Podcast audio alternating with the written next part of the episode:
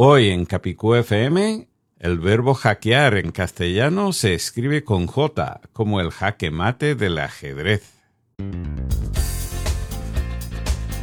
Gracias por sintonizar Capicúa FM. Gracias por sintonizar Capicúa FM. No importa que digas gracias. O gracias. No importa que digas sintonizar. O sintonizar. Zapatos. O zapatos. Efervescente. O efervescente. Es tu idioma. Es mi idioma. Es, nuestro, idioma.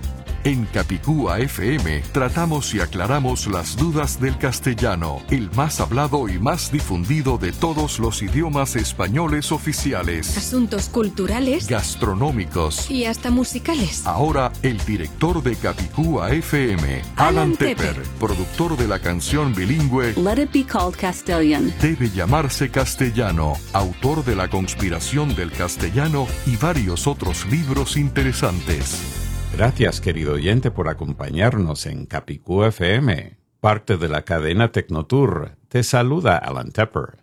Efectivamente, en el episodio 69 vamos a hablar del verbo hackear en castellano, su etimología y su ortografía. Este episodio de Capicú FM nos llega en parte por nuestros auspiciadores.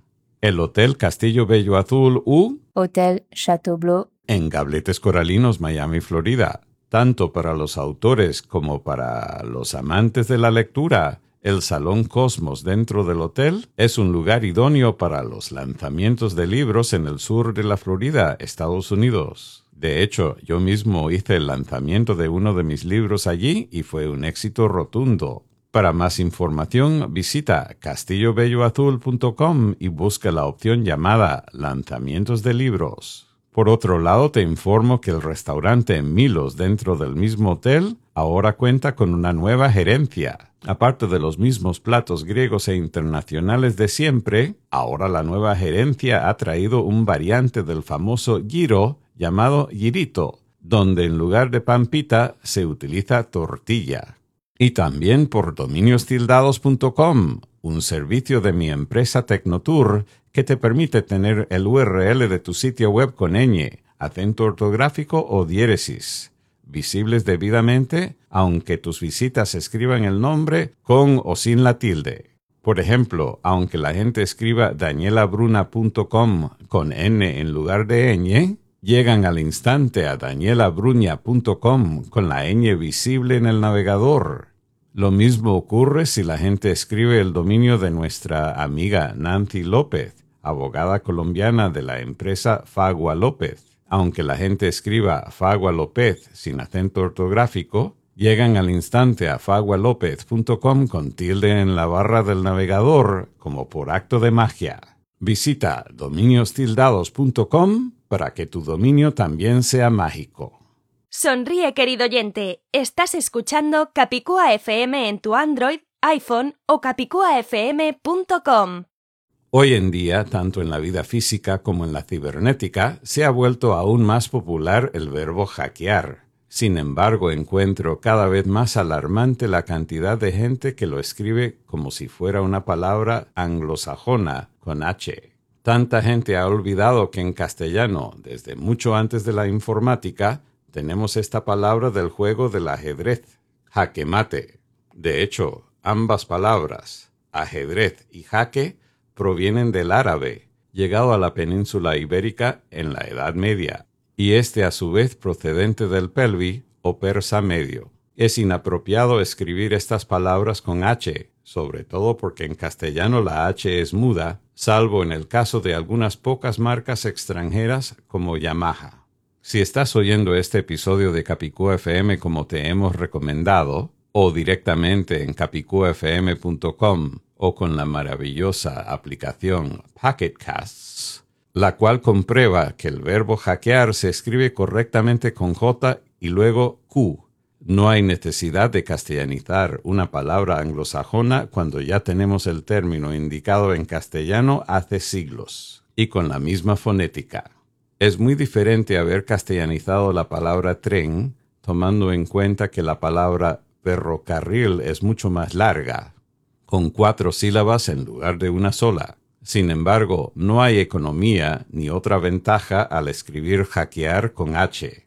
En este caso, nos conviene muchísimo mantener la J, la Q y la herencia original. Capicúa FM. Ahora, para cinco oyentes de Capicúa FM, voy a regalar el nuevo audiolibro La conspiración del castellano. Para calificar, debe ser una de las cinco personas en dejar un testimonio hablado en castellano usando las instrucciones que figuran en el sitio web capicuafm.com. Para aquellos tímidos que no quieran hacer testimonio y prefieren pagar por el audiolibro, que visiten laconspiraciondelcastellano.com, donde ya se ofrecen todas las versiones, el libro impreso, el libro electrónico y el audiolibro. A mí me encanta ayudar a mis colegas autores a editar, publicar, transformar o distribuir sus libros.